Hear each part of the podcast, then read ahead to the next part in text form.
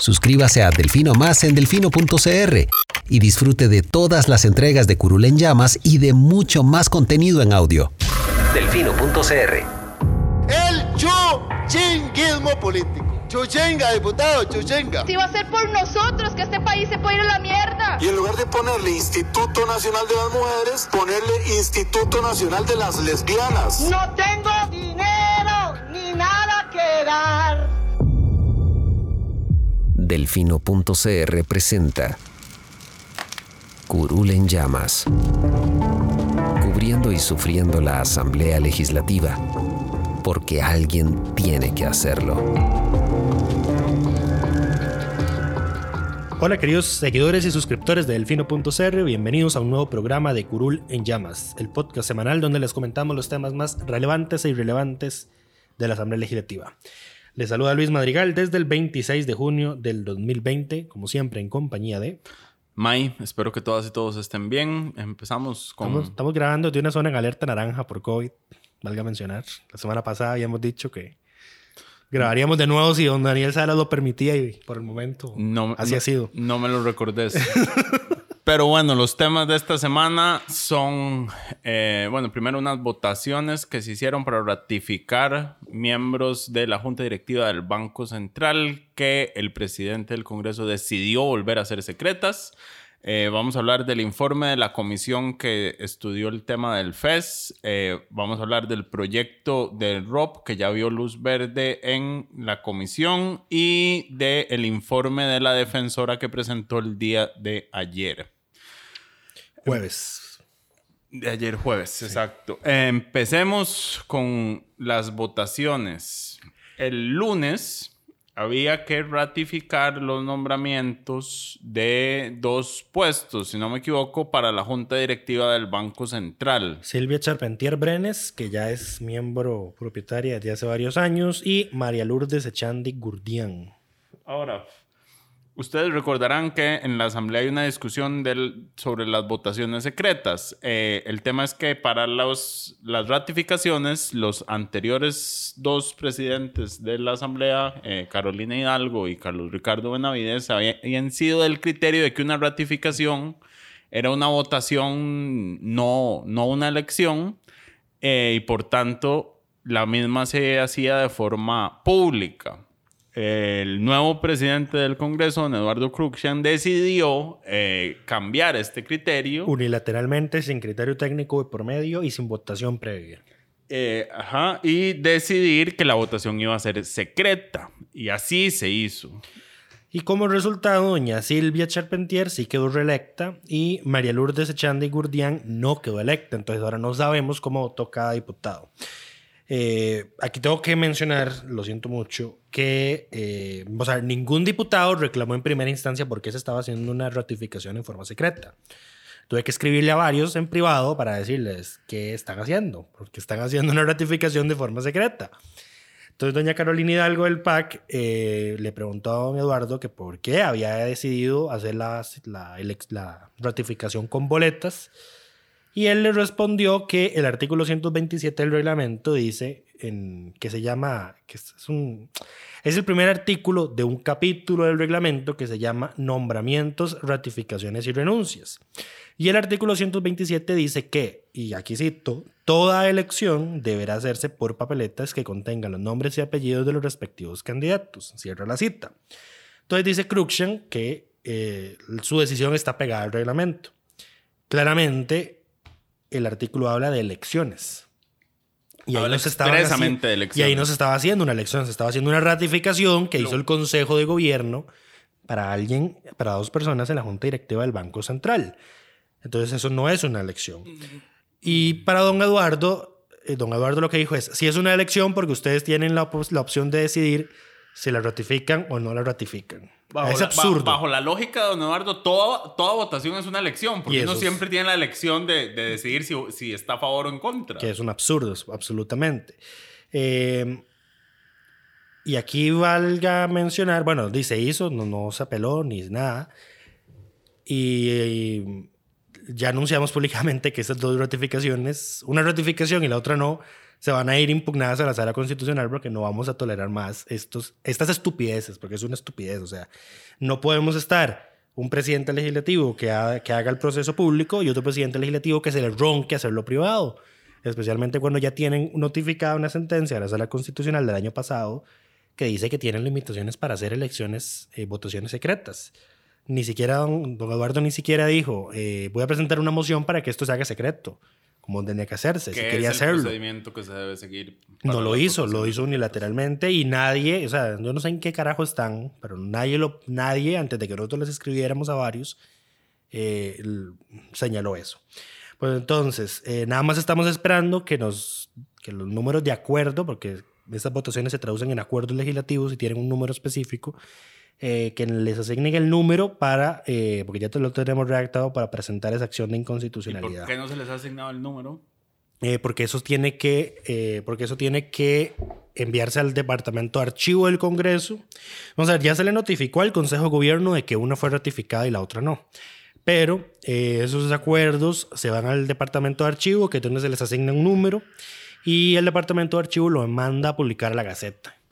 Entonces, eh, falta ese, paso previo y ya, bueno, yo pedí formalmente los números y me dijeron que cuando estén, me los van a pasar. Entonces, Y yo revisaría la gaceta. eh, sí, porque muy probablemente que también lo hagan, me avisan después, pero bueno. Exacto. Eh, en esa acción que ya re- redactamos, vale mencionar que doña Silvia eh, Charpentier, que fue la ratificada, en su primera elección o ratificación, ahorita no recuerdo muy bien cuál fuera, fue ratificada de forma pública. Y entonces no es que las ratificaciones se, se han hecho públicamente solo en la administración de Carolina y don Carlos Ricardo. Las ratificaciones siempre se han hecho públicas. Siempre.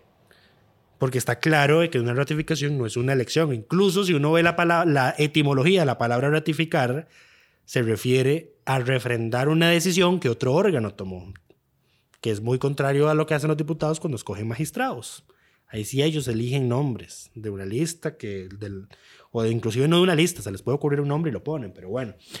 Eh, lo que hizo don Eduardo no tiene obviamente ningún asidero jurídico ni legal, fue una ocurrencia y, no y, y francamente no es sorprendente, dado que es Restauración Nacional la que está trazando la instalación de la comisión especial que analice las reformas al reglamento sobre voto público, lamentablemente. Ellos prefieren mantener el secretismo. Sí. Eh, y bueno, ya también ya les puse ahí la idea a varios de que si don Eduardo no instala esa comisión, porque tiene la potestad de hacerlo, si alguna fracción no postula sus nombres, pues que presenten un recurso de amparo. Es que, yo no sé, hay diputados que esperan a que uno les haga siempre el trabajo. Vamos a ver. Y pasa lo mismo con las transmisiones. Esta semana las transmisiones de la Asamblea por YouTube fueron un, un desastre. Se cortaban cada cinco segundos. Hasta con migraña terminé. Eh, y a veces a uno, a, a mí me escriben y me preguntan, ¿pero por qué no, por qué no metes un recurso de amparo? Yo, pues, ¿por qué siempre tengo que estar haciendo eso? Porque siempre que tengo que ser yo el que tiene que estar peleando en la sala por asuntos de transparencia. O sea, Alguien más debería. por, por favor, o sea, Asegúrense el que, ustedes. El día que me muera, ¿qué? Ahí queda.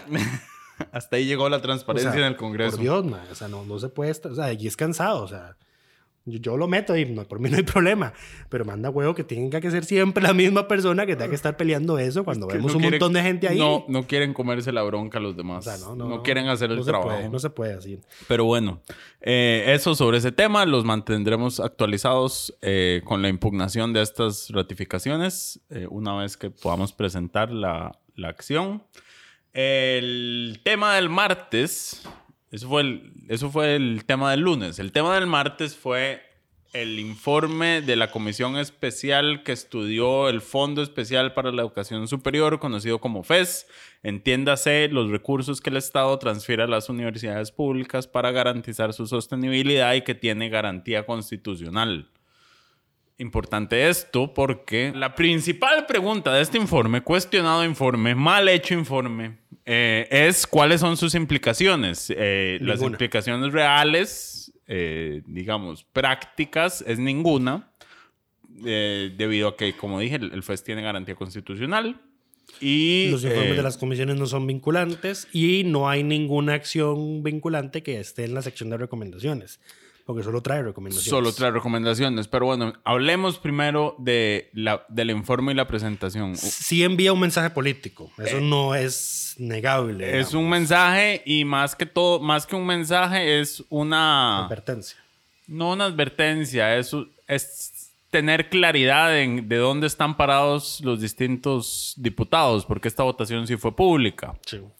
Em, entonces, 31 a favor, 13 en contra, que fueron los diputados del PAC y José María Villalta, doña Paola Valladares del Liberación, doña Karine Niño y doña no este creo que es no es Daniel Olate, es la que está el que está antes de Daniel Olate, ahorita me acuerdo. María José Corrales. em, sí, entonces saber dónde están parados es importante. Eh, recordemos el número, 31 a favor, 15 ausentes. Sí, Tres- 13 13 ausentes. y 13 en contra.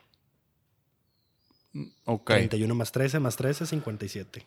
Gracias. Em, si si esos 13 ausentes eh, hubiera por lo menos 7 que estén a favor, digamos, de este tipo de reformas, esta línea de, de modificaciones, sí estamos en territorio peligroso porque hay votos suficientes para una reforma constitucional. Rápidamente, faltaron cuatro del PUSC, que el PUSC en su totalidad votó a favor de los que fueron. Uno de Restauración, que Restauración votó a favor todos. Faltado, faltó un independiente a Fabrizio Alvarado, que es obvio que lo va a votar a favor. Faltó, eh, se ausentó don Eric Rodríguez, a pesar de que estuvo en la discusión del informe y por ende tiene que perder la dieta ese día. Y voy a asegurarme de, de que eso se cumpla.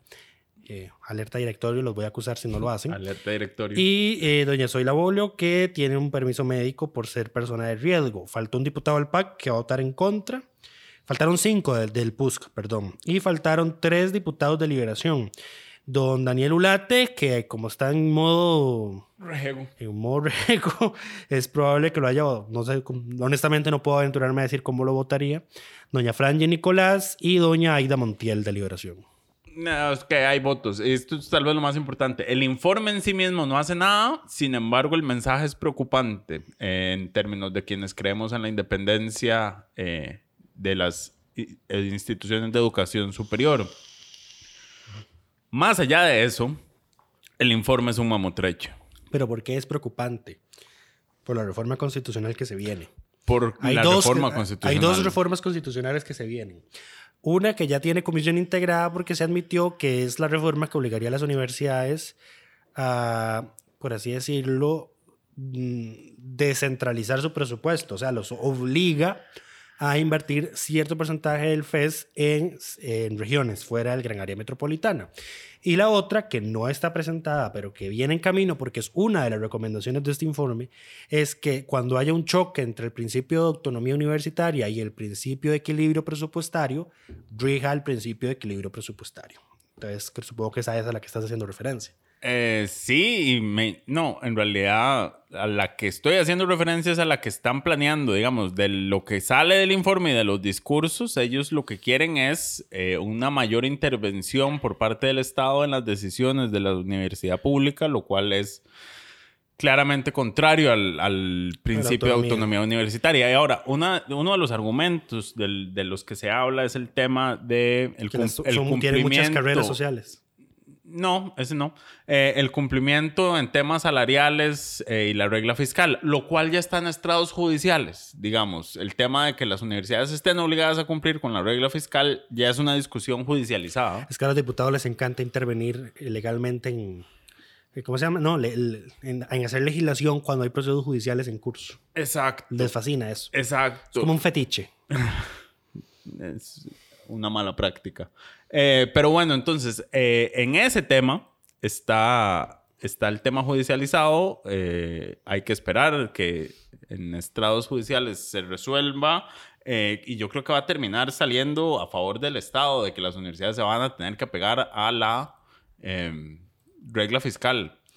Que ya no tenemos, o sí tenemos, no, no sabemos si tenemos o no tenemos. Sí tenemos, pero no para todos. Exacto. Em, pero bueno, más allá de eso, eh, los diputados se han montado en el discurso del mal manejo que ha hecho las universidades, principalmente en su distribución interna de eh, salarios. Hay que... Y sus convenciones colectivas y sus anualidades enormes. Exacto. Eh, hay que reconocer, pero que también esas convenciones colectivas en anualidades enormes generan una gran desigualdad a lo interno de las universidades, porque son pocos los eh, los beneficiarios reales de, de esos, de esos salarios eh, sumamente altos y una gran mayoría de profesores y principalmente los que están en condiciones de, de interinazgo eh, no tienen esas condiciones salariales. Ahora, aquí también hay que hacer una, una aclaración porque en, en plenario se dijo que una gran mayoría gana menos de un millón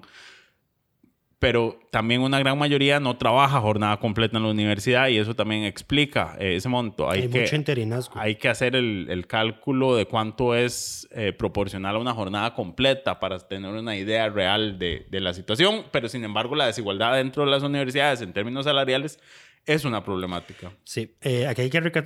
eh, vamos a ver, las críticas fueron muchas y francamente la discusión del informe fue muy penosa. O sea, yo ni siquiera la aludí en la crónica del martes porque era, fue demasiado... Además de que la transmisión se pegaba cada cinco segundos y hubo que escucharla por radio, eh, era demasiada tortura ir a escuchar casi nueve horas de sesión para volver a- a ver las discusiones de bajo nivel que había, tratándose de mentirosos, de oportunistas, etcétera, etcétera.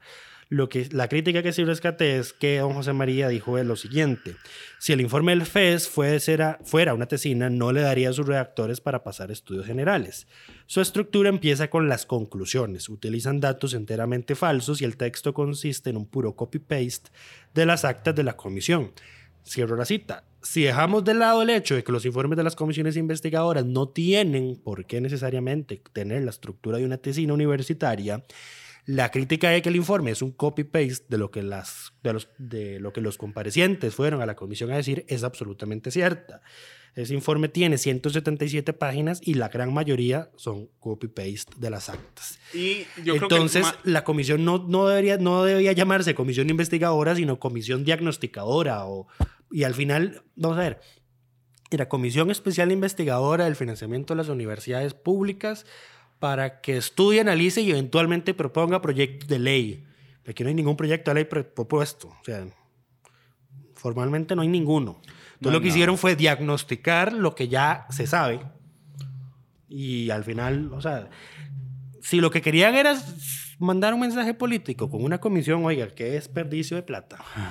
Qué Eh, desperdicio de recursos públicos. Más allá de eso, yo creo que la principal crítica, más allá del copy-paste, eh, digamos, y del, del formato, es este, el fondo. Empezar con las conclusiones básicamente te dice que ellos ya tenían una idea. Y así era. Eso es innegable. Ellos, ellos tenían una idea de lo que querían sacar de esa comisión y ajustaron, digamos, las declaraciones que se fueron dando en esa comisión para tratar de fundamentar, comillas, comillas, esa, esa idea. Correcto. Eh, vale decir que la Universidad de Costa Rica respondió a este informe.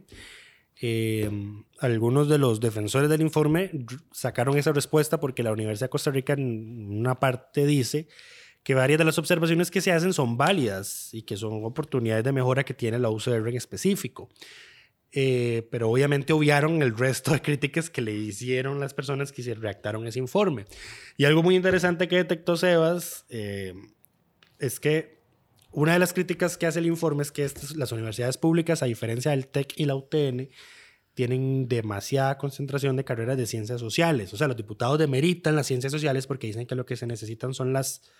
un- Ciencias duras. las sí, STEM. La ESA, esa, Eh, ciencia, tecnología, ingeniería, etcétera. algo más matemáticas. las, las carreras de más demanda del mercado en Ajá. este momento.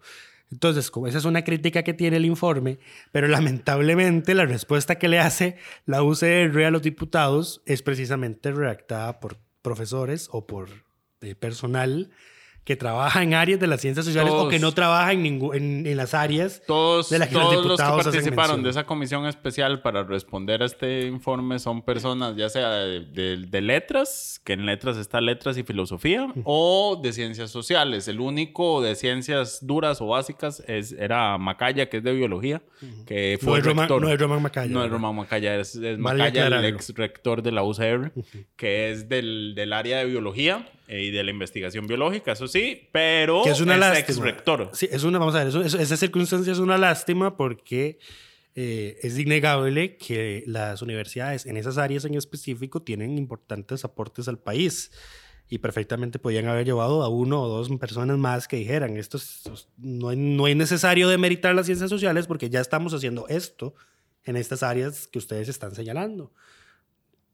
Observación ahí, pero bueno, op- oportunidades perdidas que no volverán. Oportunidades perdidas, exacto. Pero bueno, em, como dijimos, el informe tiene una serie de recomendaciones, eh, muchas, eh, pero son como saludos a la bandera. Sí, lo vamos a ver. En resumen, al MEP lo que le pide es que se pongas en sus zapatos de ente rector en la educación, porque tiene en teoría un papel también que jugar en las universidades públicas a pesar de que tengan autonomía.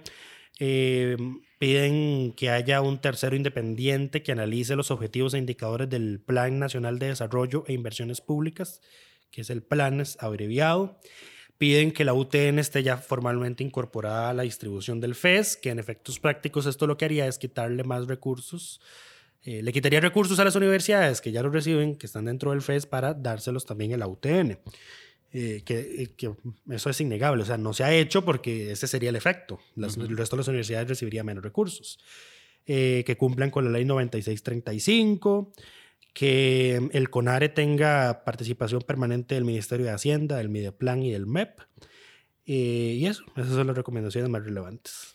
Sí, la, la mayoría Nuevamente, no son vinculantes y no son órdenes no tampoco. son vinculantes y algunas ni siquiera son realizables. O sea, no puede integrar, eh, no está obligado a integrar más gente.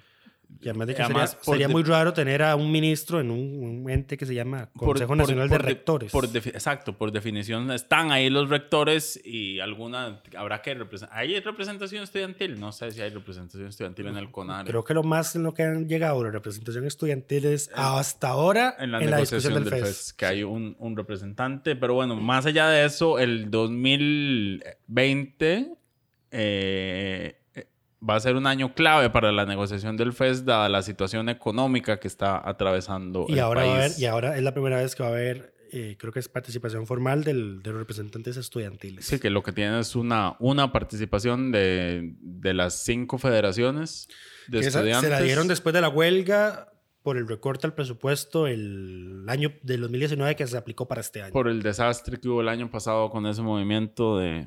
de 10 mil millones. No, no, eso ¿No no, fue eso? eso? no, no fue, fue con el tema de la aplicación de la regla fiscal eh, y... No, no, no, no, ya me acordé. Fue con el recorte de gasto de capital y gasto Eso, corriente. exactamente. Sí, sí, eso fue cuando se Fue estaba hablando de la aplicación de la regla fiscal. Sí. Porque si, si lo dejabas en gasto, no podían pasarlo. Hay un podcast enorme sobre ese tema. Tenemos un... Exacto, pueden regresar a ver ese episodio para recordar lo que pasó. En fin, eh, pero bueno, el 2000... ¿En qué momento se negocia esto? Porque estamos en épocas viene, de negociación. vienen eso eso tiene que estar sucediendo en este momento y va a ser un año sumamente complicado. Eh, el Estado, en teoría, no puede reducir el monto nominal que dio el año anterior.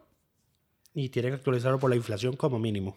Tienen que hacerle una actualización por- como mínimo por la inflación y... eh, pero las finanzas del Estado del próximo año se ven... eh, Paupérrimas. Sí, el futuro es, es muy, muy incierto y tenebroso. Aquí es donde yo repito, no haber negociado el FES quinquenal es un error que las universidades han venido pagando desde el 2014. Esa es una, inclusive esa es una recomendación que hace el informe, pero al contrario, de que no se hagan negociaciones quince, que no se hagan negociaciones quinquenales porque la situación de las finanzas no lo permite. Pero bueno, pasemos al siguiente tema. Pasemos al siguiente tema. Nada más un comentario. Si se hubieran hecho las negociaciones quinquenales cuando se tenían que hacer, no estaríamos teniendo esta discusión porque ya estaría negociado. Sí. Pero bueno, Eh, pero tal vez habríamos, la discusión sería si una negociación quinquenal es eh, prudente, dado de que se hace sobre supuestos macroeconómicos a cinco años. Y en cinco años muchas cosas pueden pasar. claro, vos puedes negociar quinquenalmente porcentajes de crecimiento que estén vinculados al crecimiento del PIB, por o ejemplo. sea, es que, es que vamos a ver, para sea- ir cerrando el tema, o sea, es que la, vamos a ver, el, el Banco Central casi que siempre pro- proyecta una inflación del 3%, No, eso no es más o menos, del, de- del 2 y el... No. Entre el 2 y el 4. El, el banco no lo proyecta, el banco tiene una política monetaria basada en el control de la Pero inflación. siempre está, o sea, ahora en los últimos años ha estado debajo de eso. Su meta es que la inflación esté alrededor del 3, en más menos 1%, lo cual lo pone en un rango entre el 2 y el 4, pero en los últimos años ha estado por debajo de eso, está en 1.5 Sí, más o menos. entonces, bajo ese escenario, si hubiese una negociación quinquenal, el FES crecería por encima de la inflación. Que ahí sería entonces esa discusión. O sea, la, No que la necesariamente. negociación quinquenal no, es necesariamente, prudente. porque vos puedes hacer una negociación quinquenal en la cual decís eh, que se va a ajustar a la inflación del año. O sea, no tenés que fijar un, número, el de ese número. O sea, negociar a cinco años no significa que tiene No que van a hacer fijo. eso. No van a hacer eso. Pero bueno. Dejémoslo ahí. Suscríbase a Delfino Más en delfino.cr y disfrute de todas las entregas de Curul en Llamas y de mucho más contenido en audio. Delfino.cr El siguiente tema de esta semana principal es que la comisión es comisión especial o No, comisión, la de, comisión de hacendarios. hacendarios. La comisión de hacendarios eh, dictaminó por fin tuvo llegó a un acuerdo en el tema de el retiro del ROP. Que ya no va a ser retiro. Exacto. en general. Eh, se presentó un texto sustitutivo que se negoció con la Supen, Supen y el Banco Central. y el Banco Central. La SUPEN y el Banco Cen- Bueno, la SUPEN ahora liderada por Rocío Aguilar, que como dijo don, don Eduardo Cruxan en una entrevista en Hablando Claro el día de hoy, es una negociadora muy fuerte, pero negociadora al fin, eh, logró acuerdo para tener a todo el mundo feliz, excepto a las personas que, deberían que querían beneficiarse de este proyecto. El clamor, el clamor popular que había cogido don Eduardo Cruxen era permitirle a la gente retirar el 100% de su ROP. Pues bien, eso ya no va a ser porque, eh, vamos a ver, el reclamo se origina, si nos vamos desde ahí, el reclamo se origina porque los pensionados de lujo, debido al portillo que tiene actualmente la ley, pueden retirar la totalidad de su ROP. El portillo actualmente es que si el monto del ROP es Menos del 10%, menos del 10% de la pensión, que, recibe la persona, tiene el derecho a retirar la totalidad de sus recursos y creo que es en un solo pago. Sí, en un solo tracto. Entonces, esta ley, con el texto que se está saliendo de comisión, cierra ese portillo. Entonces ya no va a ser un 10% de la pensión que reciba la persona, sino que va a usar un umbral del 20% de la pensión mínima del régimen IBM de la caja. pero ya no lo deja retirarlo por, por completo. Ahora lo pasa a una distribución de pagos mensuales eh, proporcional a la cantidad de cuotas que aportó la persona. No. Esa es una de las opciones. Esa es una de las opciones. Esa es una de las opciones. Es que, digamos, Pero vayamos en orden. Vayamos en orden. En primer lugar, cierra el portillo para que los pensionados de lujo no puedan retirar no pueda el 100% de su ROP. En total son 12 modificaciones y son muy relevantes. La segunda, reduce el aporte patronal al Fondo de Capitalización Laboral, y esto es lo que veníamos hablando ahora, eh, y ya está un poquito en medios porque ya es como que ya está generando roncha. El aporte patronal al FCL pasa del 3% del salario mensual al 1,5%. no lo reduce.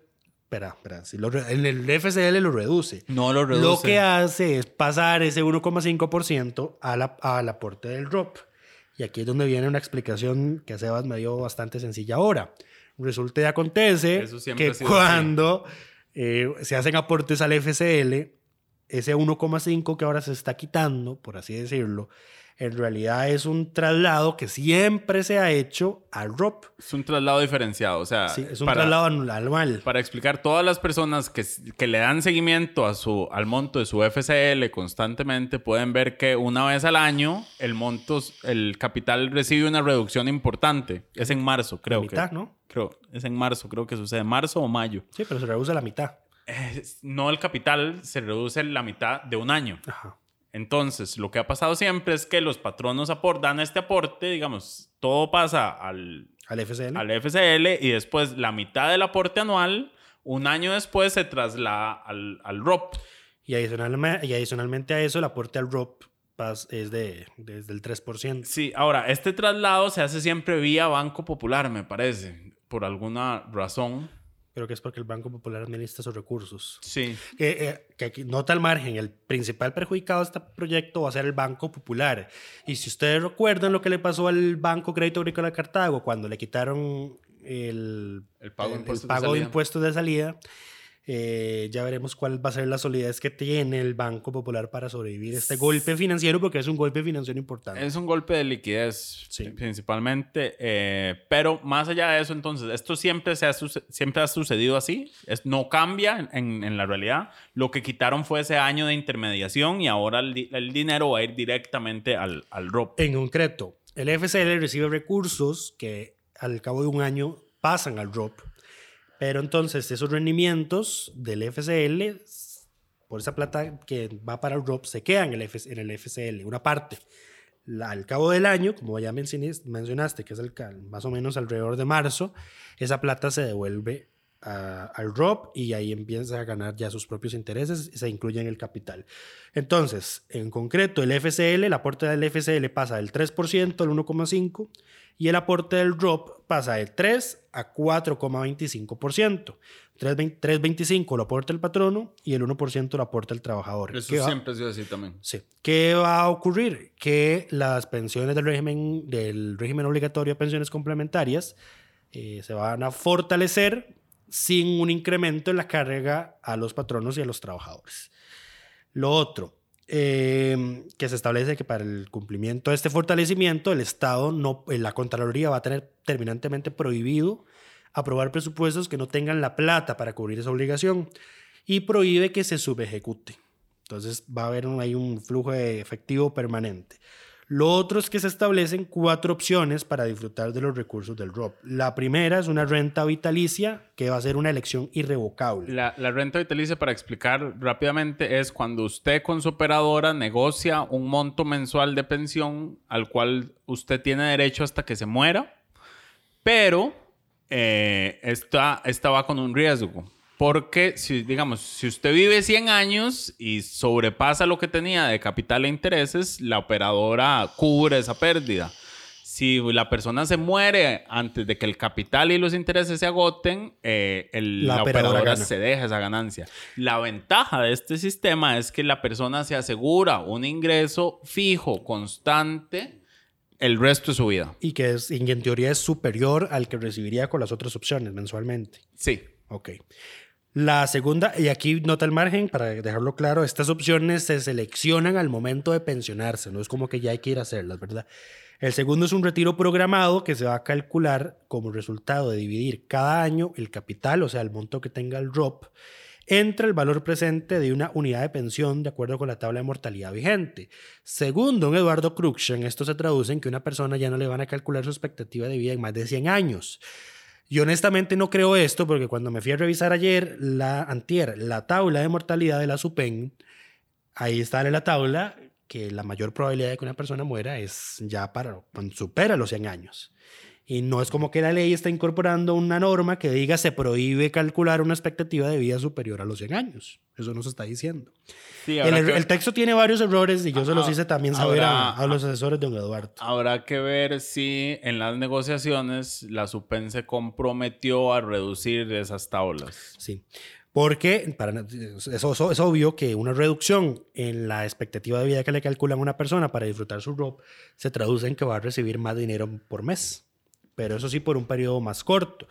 A, me- a excepción de la renta vitalicia, que como ya dijiste, es hasta que la persona se muere, en el resto de opciones, en el momento en el que se agote tu capital, dejas de recibir el ROP.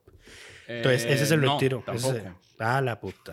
es que hay una opción. Espera, para vayamos en orden, ahorita meter Ok, la cuchara en ese. Dale. El siguiente es la renta permanente, en la que el pensionado recibe los rendimientos de la inversión, o sea, todos los intereses que acumuló su capital durante todo el tiempo que cotizó, Y que sigue Pero- y mientras sigue sí. vivo. pero el capital, o sea, No lo- se toca. el capital le queda a- a sus sucesores. Exacto. Entonces la persona recibe una pensión en base a los rendimientos y la sigue, sigue recibiendo hasta que se muera porque el capital permanece intacto eh, hasta que la persona muera y le queda eh, como A sus- herencia a sus sucesores, bueno, al beneficiario que la persona de- de- defina. Y la última es una renta temporal hasta la expectativa de vida condicionada, que acá me parece que es una opción que se sacaron de la manga luego de una reciente resolución de la Sala Constitucional que le dijo a la SUPEN, hágame el favor y le readecúa esta pensión eh, por ROP a esta señora a su expectativa de vida, porque lo, con- lo contrario era como 130 y pico de años.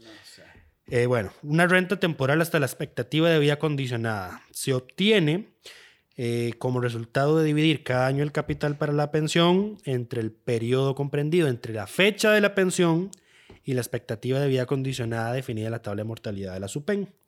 En las últimas tres opciones, retiro programado, renta permanente y renta temporal hasta la expectativa de vida, si el monto de la pensión por ROP es inferior al 20% de la pensión mínima del IBM, que equivale a 27.373 colones a hoy, la pensión por ROP va a ser 27.373 colones y Hasta se seguirá depositando ese monto hasta que se agote el, el saldo. La otra situación es que quienes ya tienen derecho al ROP, o sea, ya están pensionados y ya están recibiendo su ropa a paguitos, y no lo han podido retirar completo antes del 31 de diciembre de este año, pueden solicitar retirarlo en tres tractos, que va a ser uno 12 meses después de que entre en vigencia la ley, el segundo 12 meses después de ese primer depósito y el tercero 12 meses después de ese depósito. Esa va a ser la única opción y la última para retirar, entre comillas, la totalidad, porque ni siquiera retirar la totalidad en un solo tracto. Sí, se retiran tres tractos. Aquí claramente hubo una negociación para no generar eh, una salida Masiva. masiva de recursos de las personas que están en este momento pensionadas o que se pensionen antes del 31 de diciembre de este año. Eh, y yo creo que aquí es donde la gente queda disconforme porque no va a recibir la liquidez que quería, sin embargo sí les van a permitir un retiro Ni- adelantado. Ni en el momento en el que querían, ni en la cantidad que querían. Sí, Claramente hay bastante descontento en eso. Y lo otro es otra medida transitoria que entonces va del 1 de enero del 2021 hasta el 18 de febrero del 2030, porque después de esa fecha se considera que ya el sistema del ROP va a alcanzar su solidez. Entonces, quienes se pensionen entre esas dos fechas pueden retirar los fondos acumulados del ROP por un plazo equivalente a la cantidad de cuotas que aportaron. Entonces, si una persona cotizó por 240 meses, va a recibir su ROP por en- 240. por meses. 240 O sea, en lugar de que se les calcule en Una las- expectativa de vida de con 115 expe- años. Exacto. se distribuye el saldo de forma que lo reciba en la misma cantidad de tiempo en la que lo cotizó. Sí, yo ya, según mi expectativa de pensión de la caja, no entro yo dentro de esa categoría. Muy triste, pero bueno. Ya no, no, no- es posible que ni siquiera tenga pensión, pero bueno. Eh, igual, igual aplica la regla de que si al hacer esa división por la cantidad de cuotas aportadas es inferior a la, Al 20%. al 20% de la pensión mínima del IBM, se va a recibir el, el equivalente al 20% Se de la el equivalente, mínima. claramente se va a recibir en menor, en menor plazo. Correcto. Se agota más rápido. Eh, que otra cosa es que el Fondo de Trabajo del Banco Popular y el Desarrollo Comunal, que es la plata que se administra en ese banco, cambia sus aportes. Actualmente se financia con el 0,5% mensual de los salarios que pagan patronos, los poderes del Estado y todas las instituciones públicas y un aporte del 1% de los trabajadores. Con este proyecto, el aporte se reduce a 0,25% mensual y, se elimina el aporte de los trabajadores. Entonces, solo los patronos, el Estado y las instituciones públicas lo van a aportar. Entonces, ahí viene otra, otra medida que le corta el flujo de caja al Banco Popular. También, y no entiendo por qué, pero se metió, no sé por qué, se le está autorizando a la caja que cobre comisiones por recaudar los aportes que le corresponden al régimen IBM, al de pensiones complementarias, al SEM, al de enfermedad y maternidad, al FCL Por la y las cargas del sociales. CICERES, me- me sí, parece. por la administración del CICER. O sea, la caja ahora va a poder cobrar por, por, ese, por esa administración, pero ese monto lo tiene que definir, lo tiene que autorizar la SUPEN Yo no tengo claro si ahora va a poder cobrar o si ya puede cobrar y les están poniendo un y techo. les están poniendo que tiene que tener la autorización. De eso no estoy, no, no Sí, tengo es claridad. Una medida rara. Y lo otro también es que para fortalecer el régimen no contributivo de la caja, se establece que si el aporte que da la Junta de Protección Social por concepto de las ventas de lotería no alcanza los 3 mil millones de colones al año, el Poder Ejecutivo va a tener que incluir en un presupuesto eh, la suma necesaria para que se alcancen esos 3 mil millones. Y esa suma de 3 mil millones mínimos al año se va a ajustar anualmente conforme a la inflación. Sí, ahí el cambio Que es en a- este tema, en el tema de la inflación. ¿Ah? El, el cambio principal es en el ajuste por inflación, porque ese monto Sí. estaba fijo. Espero que corrijan el error histórico que tiene esta ley, porque lo, lo detectamos que la redacción habla de un artículo 45 Habla en de la la- ley de loterías y el artículo y la ley de loterías, la ley de loterías llega hasta el artículo 44, que de paso está derogado. Eh, y Sebas ahí rastreó el origen y resulta que este- el error está desde la ley de protección al trabajador. El, el error se arrastra desde hace tiempo. No sé si es que en algún momento existió un artículo 45 y se cambió y entonces se trasladó. Yo porque concluí- Ese, ese, ese artículo ahora está en un inciso de, de otra ley. Sí, exactamente. Estaban, eh, lo correcto era que hicieran alusión a otra ley. Inclusive busqué si había pronunciamientos de la Procuraduría que dijeran, no, es que cuando hace referencia a esto es en realidad esto, pero ni siquiera eso. Entonces, está, espero que lo corrijan porque se, los hicimos, se lo hicimos saber a los asesores de don Eduardo de que eso estaba mal. No puedo evitar mencionar que él es una pésima práctica hacer actualizaciones de montos conforme a la inflación. O sea, se suponía que con el plan fiscal esas situaciones se eliminaron y solo se dejó el impuesto a combustibles que se actualiza con la inflación. Por eso el combustible siempre es tan caro. Es mala práctica actualizar obligaciones al Estado con base en la inflación, porque así como ahorita tenemos una inflación cerca del 1%, en unos años podemos tener inflaciones del 10%. Si la gente ya no recuerda esos tiempos No. eh, de los noventas, cuando la inflación era sumamente alta. Y es tan fácil tener inflaciones tan altas. O sea, es que los el último tiempo en el que tuvimos una inflación así fue, fue- porque el Banco Central imprimió dinero, para, creo que era para salvar una, una de las empresas estatales. Doña Yorena León lo recordó en una intervención en plenario. Y fue un desastre porque duró, o sea, fue una medida de un año y, la y los niveles de inflación fueron altísimos por bastante tiempo. Sí, la política del Banco Central ahora es distinta a la que era en ese momento, principalmente porque está anclada en la inflación, justamente. Entonces, la política monetaria, entonces, eh, no es tan preocupante. Otra forma de fortalecer las pensiones del régimen no contributivo es que aquellos dineros por FCL y ROP eh, que no se reclamen en un plazo de 10 años, Por los beneficiarios Sí. o O- sucesores. sí, pasan al régimen no contributivo de la caja. aquí es parte de la negociación, digamos, que se dio en esto, porque recientemente la SUPEN había hecho una modificación para que el, ese, si la persona no designa beneficiarios, Sea más fácil reclamarlos. puedan reclamar esos dineros por una vía más expedita y que no requiere eh, la contratación de un abogado, eh, porque si no había que irse a un juicio, de, Y pagarle honorarios. pagar honorarios que al final terminaba siendo más del capital que había ahí. Sin embargo, en, un, en el acumulado lo que hay son como 21 mil millones de colones no reclamados, que están ahí, eh, que bueno, ahora se pueden reclamar por esta vía más expedita. eh, y lo que no se reclama y, y acumule 10 años pasará a ser parte del, del fondo de pensiones no contributivas. contributivas. Esperemos que no pase lo que pasó con los fondos de depósitos judiciales, que también se aprobó una medida para que aquellos no reclamados en cierta cantidad de tiempo pasaran al régimen no contributivo y la Corte ha hecho esas, esos depósitos en pagos de polaco, así como le depositan el ROP a la gente. Pero bueno, ese es el proyecto, así como está, salido de comisión, falta ver si lo modifican en plenario vía mociones. Y por último, El por último, el día de ayer jueves, la defensora de los habitantes le tocó ir a presentar el informe anual de su gestión a la Asamblea Legislativa y salió eh, trasquilada.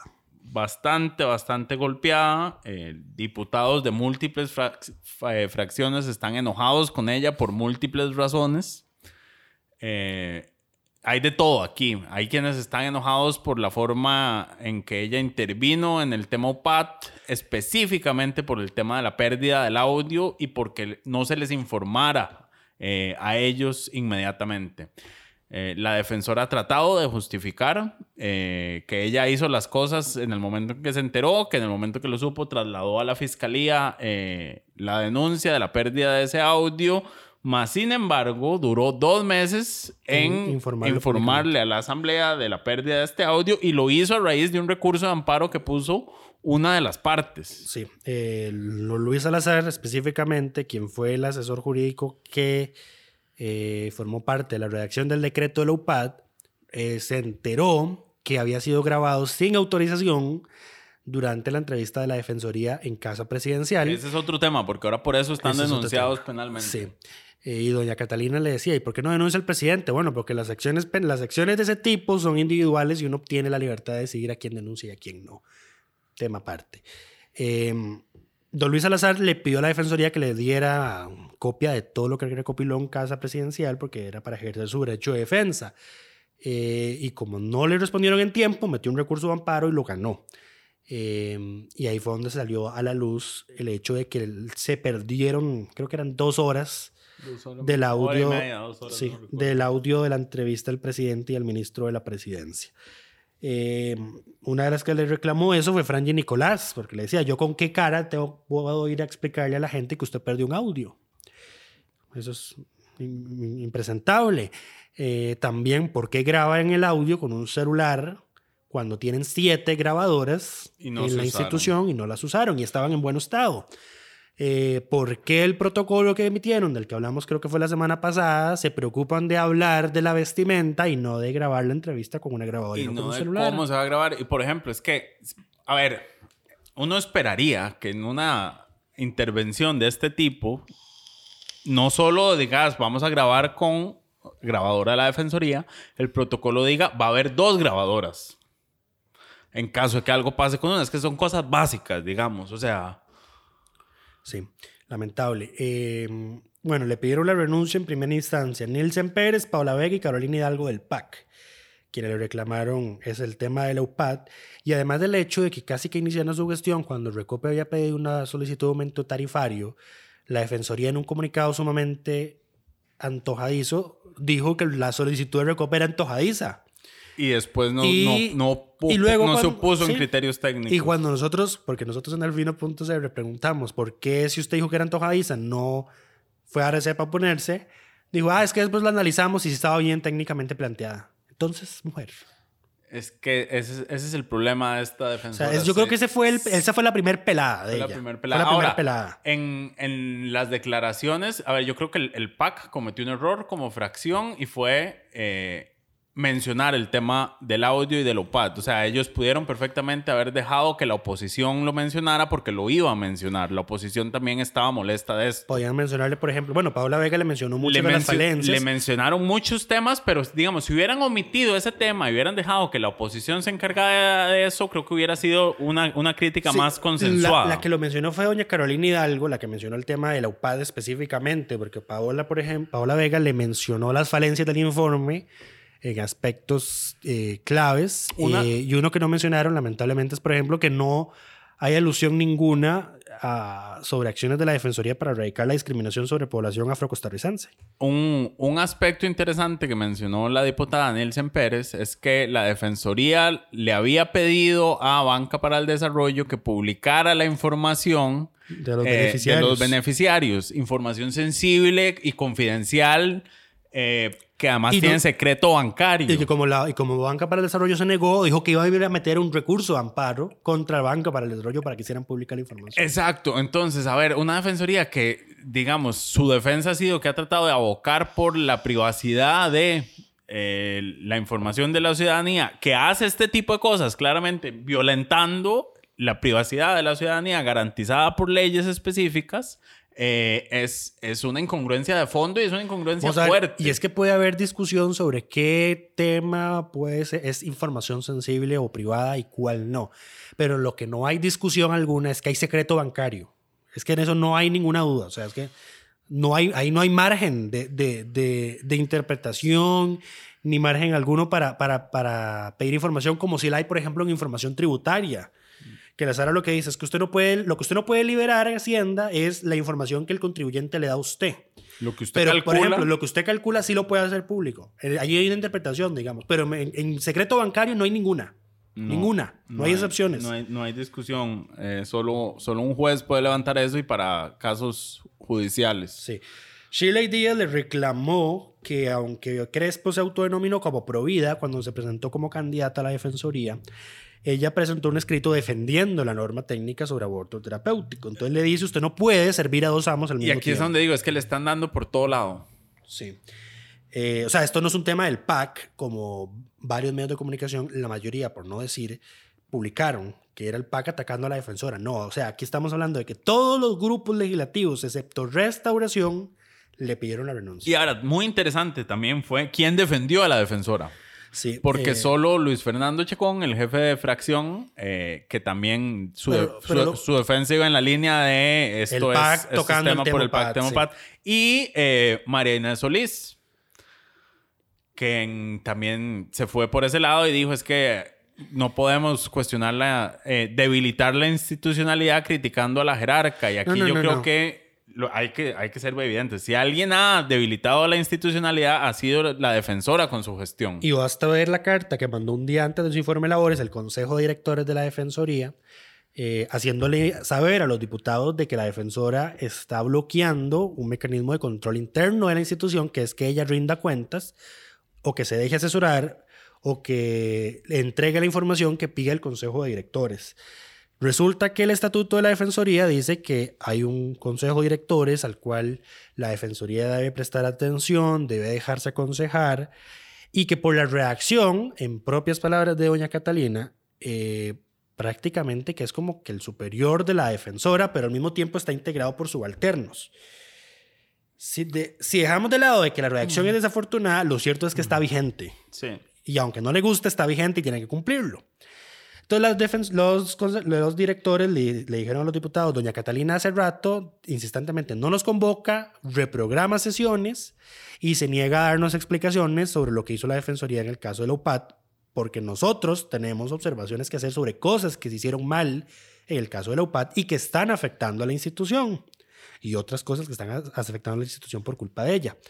Eh, la reunión es este viernes a las 5 de la tarde, si no me equivoco. Eh, y yo creo que aquí Don... Y habrá que ver qué va a salir porque una de las, de- una de las directoras, que creo que se llama Hazel Díaz, le, con- le confirmó a la Nación un tema bastante polémico y es el hecho de que doña Catalina borrara del informe el nombre Rodolfo Pisa. Doña Catalina lo que ha estado justificando es que lo borró porque ya solo quería dejar los cargos, pero sí lo dejó en los anexos. Y acá volvemos al tema de cuál único jerarca involucrado en la que estuvo en la trama de la UPAD en esos tiempos lo no beneficiaría, estaba. entre Sí. comillas, que no apareciera su nombre porque ya no está. Y el único que salió así fue don Rodolfo Pisa. Sí, eh, Que no es que don Rodolfo se lo pidiera, porque él incluso mismo lo negó. Pero ¿por qué ella tenía que hacer eso? Se daba una mala señal y eso también da- se lo dijeron da varios una mala señal, da una mala señal porque ella sale en fotos, no como militante. Uy, eso fue otra cosa. No sale como militante, pero sale en fotos en campaña con camisas de Rodolfo Pisa Si y con pone- fotos de Si Rodolfo nos Pisa. ponemos eh. estrictos con la definición de militar, según la Real Academia Española, lo que ella hizo fue militar, pero bueno. Ese tema de las fotos fue todo un tema. El primero que se lo sacó fue Walter Muñoz. Eh, primero porque Paola, La- Paola Vega le sacó en cara unas declaraciones que ella dio en la extra. Que dijo que quería regresar a, Que quería regresarse a. Estados Unidos, sí. De- ella, ella saca mucho en cara de que trabajó en Estados Unidos en instituciones prestigiosas. Entonces Paola Vega le dijo, di, devuélvase. Deje el cargo y devuélvase. Háganos un favor a todos y por favor, Walter- siga, siga sus deseos. Y entonces Walter Muñoz retoma esa frase y le dice, di, usted dice que no le gusta la política, pero al mismo tiempo tiene fotos con Rodolfo Pisa, con camisas de Rodolfo Pisa en campaña. Y luego otro Roberto Vargas, quien también votó por ella, inclusive dice que intervino con varios diputados para solicitarles que votaran por ella, le dijo que estaba defraudado de su gestión y que eh, ella se presentó como una persona que no había participado en actividades políticas, esas fueron sus palabras, y ahora se viene a enterar de que tiene fotos con camisas de Rodolfo ¿Quieren, Pisa. ¿Quieren saber cómo saber si es o no militancia ponerse la camisa de alguien? ¿Cómo? Pregúntenle al Tribunal Supremo de Elecciones qué pasaría si un funcionario con prohibición política aparece con la camisa de un candidato. Ujú. Muy Y bueno. todos sabemos qué pasaría, lo destituirían. Claro, Porque se considera militancia. por supuesto. ¿Ves? Eh, Es que, es, es que de ahí, por eso me remito a la definición de la Real Academia Española de lo que es militancia. Sí, sí. O sea, no, militancia, no es que estés empadronado en el partido. No. Es adherirte a las ideas del partido. Recordemos lo que le pasó al, ante- al ministro de Ciencia y Tecnología del gobierno Luis Guillermo Solís, que fue a votar a una convención. Viceministro. no, era el ministro Ah, de sí. Ciencia y Sí, Tecnología. cierto, cierto, Eh, que fue a votar a la Convención Interna de Liberación Nacional, lo dijo públicamente y tuvo que renunciar al día siguiente. Porque si no lo iban a destituir el tribunal, sí. Eh, Doña Catalina respondió que ella nunca había militado en un partido político, pero que sí había votado en las elecciones. Y don Otto Roberto la perdió. Se levantó, cosa que no pueden hacer por el protocolo de salud, se levantó y hablándole de lo más cerca posible al micrófono, saca su teléfono y le dice, pero ¿cómo usted sigue mintiendo de la forma más descarada? Esas fueron sus palabras. Usted no aprende las lecciones, le dijo. Aquí tengo en una foto, aquí la tengo en una foto con camisa de Rodolfo Pisa en un grupo folclórico, porque esa es la foto que se hizo, que se hizo pública. Y aquí hay otro sinnúmero de fotos involucradas en la campaña de Rodolfo Pisa. Entonces le dice, si usted me dice que esto es un montaje, le pido disculpas. Pero entonces no me mienta. Y, y, él también le dice, yo no la estoy criticando a usted por haberse involucrado en la en investigación de la OPAD, porque ella dijo, y si ustedes quieren una defensora que todo lo tape, destituyanme. Entonces él le dijo, yo no la estoy criticando por haberse involucrado, la estoy criticando porque lo hizo mal. Lo hizo mal. Y ahora todo el foco del tema de la UPAD está sobre ella por las torpezas que cometió y por el, la degradación de la credibilidad institucional que tiene ahora la Defensoría. Y, por y algo, algo importante, porque hay quienes, di- a- quienes dicen que, es el, que a, la, a Catalina se le ataca por, por haber puesto al presidente en la palestra en medio de esta investigación. A ver, cuando ella interviene es porque ya el presidente estaba en medio de la tormenta, Y, digamos. y además ella no, no fue una idea que se le ocurrió a ella. O sea, ella misma reconoció en la comisión que fue que ella recibió llamadas de casa presidencial diciéndole, si quiere, aquí la podemos recibir, venga y investiga. Y fue después de esas llamadas que ella decide llegar a casa presidencial. Sí, además ya, se- ya la noticia había sido pública, ya el decreto había sido eliminado, ya la fiscalía estaba actuando de oficio. Sí. Eh, o sea, no es que se- el caso Lopat se investiga por la defensoría. Ella intenta hacer creer que así fue, intenta ponerse en un, en un papel que, que no le correspondía y ahora está pagando las consecuencias de no saber hacerlo. Vea que hasta Eric Rodríguez le pidió la renuncia porque él le hizo una sencilla pregunta de quién es el que manda la defensoría. Y no le pudo responder. Y no le, res- le respondió, pero no de la forma que él esperaba que le respondiera. Él esperaba que le respondiera, yo soy la máxima autoridad y soy la que toma las decisiones. Y como ella no dijo eso, usted- lo, Claro. que, lo que él interpretó es que usted, usted no tiene, usted no tiene liderazgo. Y aquí viene, creo que viene lo que le dijo María Vita Monge Pusk, eh, mencionando la carta de los directores. Usted tiene razón cuando le dice que ellos son subalternos suyos. Pero lo cierto es que ser jefe no es lo mismo que ser líder. Y eso es muy cierto, porque todos estos hierros de la Defensoría, que bien pueden no ser imputables, específicamente a Doña Catalina, por ejemplo, que se grabara con un celular y no con una, y no con una grabadora, porque eso le- puede ser una decisión que debía tomar otro funcionario, con un liderazgo fuerte esas cosas no pasan. Y aquí es importante señalar, a ver, ¿por qué no responde ella? Porque si ella responde, la, la que manda soy yo, también dice, la que cometió los errores soy yo. Correcto. Y eso es lo que ella no ha querido reconocer. Y aquí yo tengo que señalar, hay una incapacidad de la defensora de reconocer sus errores en, en múltiples temas. Todos son sus subalternos, siempre son los subalternos. El, error siempre es de alguien más, ella es la víctima atacada siempre, eh, hay una falta de capacidad de introspección, eh, pero sí, eh, ya el- hay una moción Sí. para que se inicie el procedimiento para destituirla. La firman Enrique Sánchez del PAC, María Vita Monge y Shirley Díaz del PUSC, los independientes Carmen Chan y Eric Rodríguez, Franje Nicolás del PLN, Walter Muñoz del PIN, Dragos Dolanesco y Otto Roberto Vargas del Partido Y Republicano. ya, eh, José María Villalta no la firma, pero también le dijo que por favor valore renunciar. ya, Entonces, el único que la está defendiendo por este momento es Restauración. ya, em, no.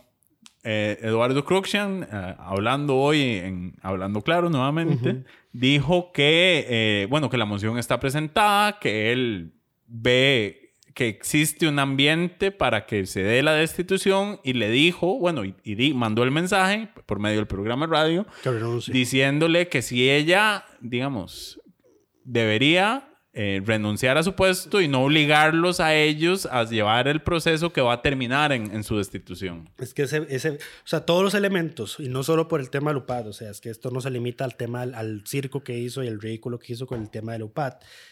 Eh, es causal de destitución de la defensora el que cometa negligencia notoria. Y es obvio que en este Ha caso negligencia. toda su gestión Ha está habido- plagada ha sido- de negligencia. Ha sido altamente. Y con esto terminamos porque ya se nos acabó el tiempo. Nada más se nos olvidó mencionar al diputado de la semana. Eh. Esta semana tuvimos, tuvimos conflictos de intereses para, para poder nombrar a este diputado. Íbamos a nombrar a don Eduardo Cruxian por el proyecto del ROP que él ha liderado. Sin embargo, debido a su falta de criterio en el tema de las votaciones públicas y secretas en, en las ratificaciones, no lo hicimos.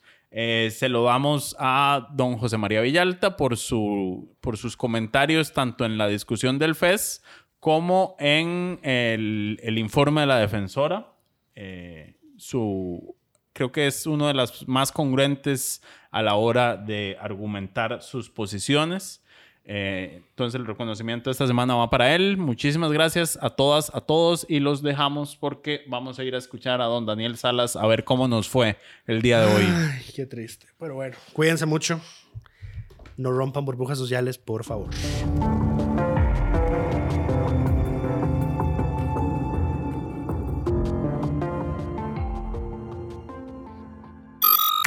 Suscríbase a Delfino Más en delfino.cr y disfrute de todas las entregas de Curul en Llamas y de mucho más contenido en audio. Delfino.cr